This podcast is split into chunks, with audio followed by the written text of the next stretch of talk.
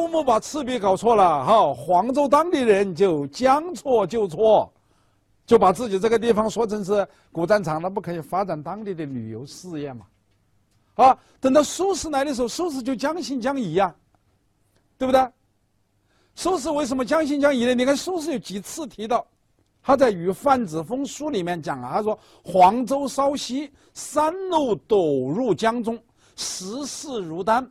传云曹公败所，所谓赤壁者，或曰非也。”这个黄州的这个赤壁啊，它本来叫赤鼻山。就是红色的鼻子的意思，说那个山呢像个红色的鼻子伸到长江里面去，叫赤鼻山。这就是苏轼讲的“山路陡入江中”，像一只斗一样的入到江中，石势如丹，因为它是红色的岩石嘛。传云曹公败所，相传说是曹操啊吃败仗的地方，所谓赤壁者。但是或曰非也，还有人说不对，这不是当年的曹公败所，不是当年的。三国周郎赤壁是吧？你看苏轼就将信将疑了吧？苏轼在《东坡志林》里面再一次提到这个问题，他说：“黄州守居之数百步为赤壁，或言即周瑜破曹公处，不知果是否？”苏轼表示怀疑嘛？杜牧为什么会搞错了？啊，我昨天就碰到一个黄州人，我就跟他聊天，说杜牧为什么会搞错了？因为这黄州人说赤壁呀和赤壁啊，它是一个读音的，赤壁，啊，那个山本来叫赤壁，是是红色的鼻子。那杜牧是哪里的？西安人，那西安人听湖北的黄州人讲话，那赤壁赤壁就不分嘛。啊，杜牧心目当中本来是有个三国周郎赤壁，听到当年把那座山叫赤壁，呃，赤壁啊，那是不是那个赤壁啊？所以他就写了，他的目的也是要借题发挥。他不是在考证真正的赤壁在哪里，他借题发挥什么意思呢？就是你周瑜没有什么了不起，如果不是东风帮了你的忙的话，你不仅不能打赢这一仗，连你的老婆都要被曹操带到铜雀台去，啊，赔了夫人又折兵，是这个意思。好，那杜牧是错了，黄州当地的人呢，他是将错就错。他这人家杜牧不是名人嘛，把那个黄州说成是三国周郎赤壁，那么当地他们就觉得，哎呀，这是增加了我们当地的这个文化的这种含金量嘛，是吧？那么苏轼他是明白的，他知道这个地方不是，啊，不是呃这个真正的三国周郎赤壁，但是他为什么要写这个作品呢？也是借题发挥，借曹操和周瑜的事啊啊来教自己的傀儡，啊，这是我们关于赤壁的呃这个。呃，一个解释，真正的赤壁，那就是在啊湖北蒲圻县的西西南部，也就是现在的赤壁市的赤壁镇。我就是那里的人，就是赤壁市赤壁镇人，所以在这个问题上，我还是很有调查研究的。啊，现在我们回过头来看这个作品，“大江东去，浪淘尽，千古风流人物。”大江就是指长江，啊，这个长江。东去，他的浪花淘尽了许许多多的风流人物。这话有一个潜台词，就是说还有一部分人没有被大浪淘沙似的逃走，他们活在我们的心里。哪些人呢？三国时候的那些英雄人物。所以下面接着写：故垒西边人道是三国周郎赤壁。故垒啊，就是古时候。啊，留下来的一些营垒、城墙之类的，在这个故垒的西边，人道是三国周郎赤壁。大家注意“人道是”这三个字，这是苏轼啊留下的伏笔，啊，怕后人对他有误解，说苏轼这么有文化的人，怎么连个真假赤壁都搞不清楚？所以他就说个“人道是”嘛，就人们说是三国周郎赤壁。这很好理解，就像我们现在说到一个新闻，这个新闻拿不准的时候，我们说路透社，据路透社报道，据法新社报道，是不是？这不就给自己留下余地了吗？那准确不准确？你去问路透社吧，你去问法新社吧。那说是说人道是，那不是我说是认定的，是当地人他们说是三国周郎赤壁，啊，这就为自己留下余地嘛。好。下面就写赤壁的景色，你看，乱石穿空，惊涛拍岸，卷起千堆雪。这应该是苏轼当年所看到的黄州赤壁的景象。因为山路陡如江中，挡住了江水的去流，所以就形成了漩涡嘛。所以惊涛拍岸，卷起千堆雪。那现在就不是这样子了。我们八十年代的时候啊，二十世纪八十年代，我们去黄州赤壁参观的时候，我们就发现，我们上岸之后还走了一里多路才到赤壁，那就是长江已经改道了嘛，赤壁已经不是在江边了，是吧？哎，倒是真正的三国周郎赤壁，就是现在赤壁市的赤壁镇的那个赤壁。它仍然还可以看到乱石穿空、惊涛拍岸、卷起千堆雪的，呃，这样一个盛况啊。这是写景，最后就归了啊这一段的呃斜拍就归了江山如画，一时多少豪杰。说如画的江山培育了多少英雄豪杰啊！所以到下篇就开始写英雄豪杰了，就自然的过渡了啊。先写到谁呢？先写到周公瑾，周瑜，遥想公瑾当年小乔出嫁了，雄姿英发。这里要注意，公瑾当年是指周公瑾指挥赤壁之战的那那个时候，啊，那么小乔出嫁了的时候呢，周公瑾还远远没有到指挥赤壁之战的时候。小乔出嫁的时候，周公瑾二十四岁。指挥赤壁之战的时候，周公瑾三十四岁。说是把这两个不同时间的事情把它写在一块，什么意思呢？好像是同一时间又指挥千军万马去打曹操，同一时间又娶了东吴的美女小乔，给人家这样一个印象。其实呢，它是两个时间段的，是吧？小乔也不是出嫁了，出嫁十年了。为什么要把这两人生这两件非常重要的、非常令他自豪的事情放在一块写呢？一个目的，凸显周瑜的少年得志。你看，少年得志，哎，指挥千军万马打败了曹操嘛。少年得志娶了东湖的第二美女，啊，第一美女是大乔，是吧？雄姿英发，你看那个状态，意气风发的样子。这写周公瑾，下面。羽扇纶巾，谈笑间，樯橹灰飞烟灭。这个羽扇纶巾是写谁呢？这是一个有争议的问题啊！我看到很多语文教科书啊，啊，都把这个羽扇纶巾的主语啊，把它理解为是周瑜，啊，这是一种意见。还有一种意见就是词学家的意见，就研究词的，像唐圭章啊，像夏承焘啊，这词学家的意见。他们就认为羽扇纶巾的主语不应该是周瑜，而是诸葛亮。为什么呢？因为周瑜没有过这样的装束啊，只有诸葛亮才有这样的装束啊。好，等到这词学家的意见发表之后啊，有些人就不同意意见了，说在周瑜的那个时代也有很多儒将的，比方说谁谁谁是儒将，谁谁谁是儒将，他们也曾经羽扇纶巾。我觉得这个这个啊。不能成立的，说别的人羽扇纶巾，你不能证明周瑜也羽扇纶巾呢。我们所看到的材料，没有哪一个材料说周瑜是羽扇纶巾，倒是说诸葛亮是羽扇纶巾。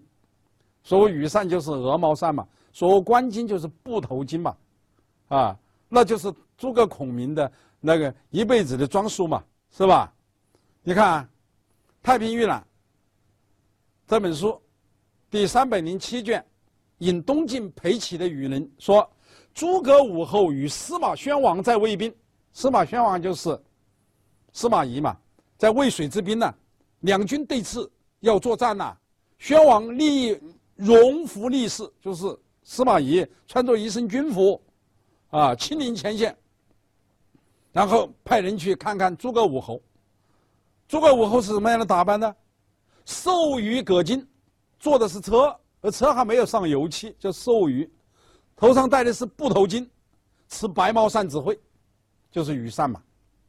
三军皆随其进止，三军随他指挥。宣王闻而叹曰：“可谓名士。”所以羽扇纶巾是名士的风度，啊，名士的风度啊。这个虽然东晋以后确实有些儒将，他们有这种名士的风度，但是。并没有哪一条记载说周瑜确实是曾经羽扇纶巾过嘛，是吧？所以说这是历史事实如此，啊。另外啊，这个据我的理解啊，你看这个词的这歇拍，写一时多少豪杰，你说到多少豪杰，那你到下边你就说一个豪杰，那起码说两个吧，是吧？这是呃字面上解释。第三点就是说。根据当时赤壁之战的实际情形来看，那个周瑜代表的是动物的力量，那个诸葛亮代表的是呃蜀的力量嘛，对不对？他是两这个孙刘联合抗曹嘛，啊，而诸葛亮在赤壁之战当中确实是起到了一个谋士的作用。所以说，在无论是民间的传说里面，还是小说《三国演义》里面，讲到赤壁之战，那是不能没有。诸葛亮这样一个重要人物的，只有诸葛亮具有那种谈笑之间的风度啊，强弩灰飞烟灭。这个强弩，谁的强弩啊？曹操的强弩嘛。曹操的战船是停在赤壁的北边，在乌林嘛。那么周瑜他们就是用火攻，呃，烧了曹操的战船嘛。这个强弩这两个字啊，在有的版本里面呢，它就不是这个木字旁的强弩了，他把它写成强大的强，俘虏的虏。他觉得这样写就可以表达自己对曹操的恨，那这也是不符合史实的啊。根据我们所看到的关于苏轼的这首词的最早的一个手抄本是谁呢？黄庭坚的手抄本，就苏门大弟子的手抄本，他写的就是“强弩”，就是木字旁的“强”和木字旁的“弩”，是吧？最早的版本。再说了，苏轼对曹操是很尊重的，从来就没有贬低过他。你看我们这个，我们前边提到的是吧？你看，传云曹公败所，或言及周瑜破曹公处，都尊称他为曹公。既然称他为曹公，你怎么能写他是强弩呢？再说他也不是强弩啊。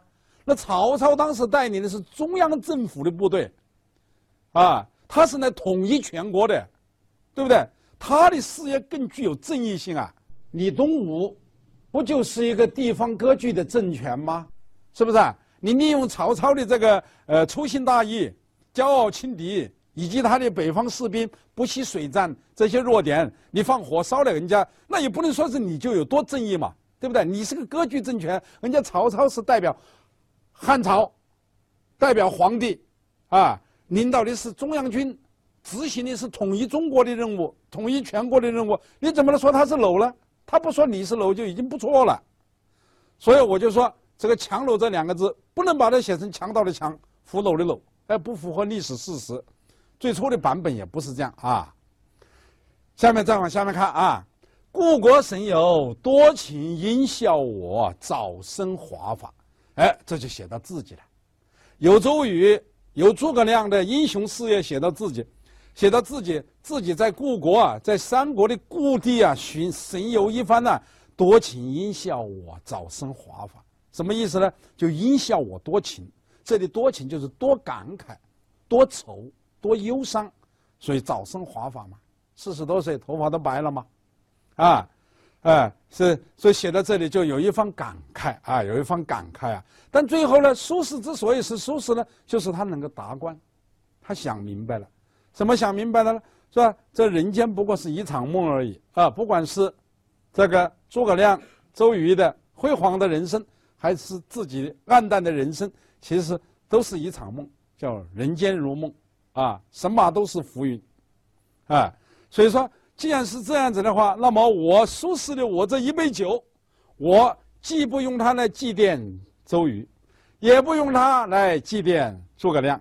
当然也不会用它来祭奠曹操，我来祭奠谁呢？祭奠江月，为江上之清风与山间之明月，啊，这才是永恒的。所以这里面就体现了苏轼的那种自然崇拜，啊，这就是旷大，啊，这旷大。所以我们在读到这个前这个《念奴娇》的时候啊，我们一定要把它和。前《赤壁赋》后《赤壁赋》要联系起来看，你看“人间如梦”啊，这四个字啊，过去有人呢就说他消极，说苏轼露流露了消极情绪。其实也不一定啊。你看，他是跟这个《前赤壁赋》啊，它是有联系的。《前赤壁赋》写道：“月明星稀，乌鹊南飞，此非曹孟德之诗乎？西望夏口，东外武昌，山川相老，郁郁苍苍，此非孟德之困于周郎者乎？荒其破荆州，下江陵，顺流而东也。竹楼千里，旌旗蔽空。啊，十九临江，横槊赋诗，故一世之雄也。如今安在哉？”那不是人间如梦的意思是什么呢？是吧？我们再看“一曾还酹江月”，为什么要这样写呢？你看，在《前赤壁赋》里面也讲的：“叔子曰：‘可以自乎水与月乎？逝者如斯而未尝往也；盈虚者如彼而足莫消长也。盖将自其变者而观之，则天地诚不能一瞬；自其不变者而观之，则物与我皆无尽也，而又何羡乎？且夫天地之间。”物各有主，苟非吾之所有，虽一毫而莫取。为江上之清风，与山间之明月，而得之而为声，沐浴之而成色，取之无尽，用之不绝，是造物者之无尽藏也，而吾与子之所共识。这就是为什么要一尊还酹江月的理由。所以我们要理解苏轼的这首词啊，一定要和他的前后《赤壁赋》联系起来看。真正的完整的理解这个作品，啊，那么这是究竟是一首什么样的词呢？过去人们讲到这首词的时候，都说它是一首豪放词。我在这里要讲一讲我的看法，就是说这个作品有豪放，但绝对不仅仅是豪放，它也有悲怆，也有旷达，可以说是三者兼而有之。啊，你看这个，呃，像这写的这个，呃。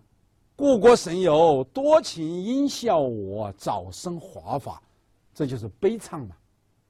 啊，人间如梦，一曾还酹江月，这就是旷达嘛。那从大江东去到樯橹灰飞烟灭，写赤壁雄奇壮魂呃壮伟的景色，写周瑜、诸葛亮的辉煌的人生的时候，他叫豪放嘛。可以说，他以豪放为主，同时也包含了悲怆，他的风格也是多样化的，啊。这就是我们对于苏轼的这个治世宜家的一个理解。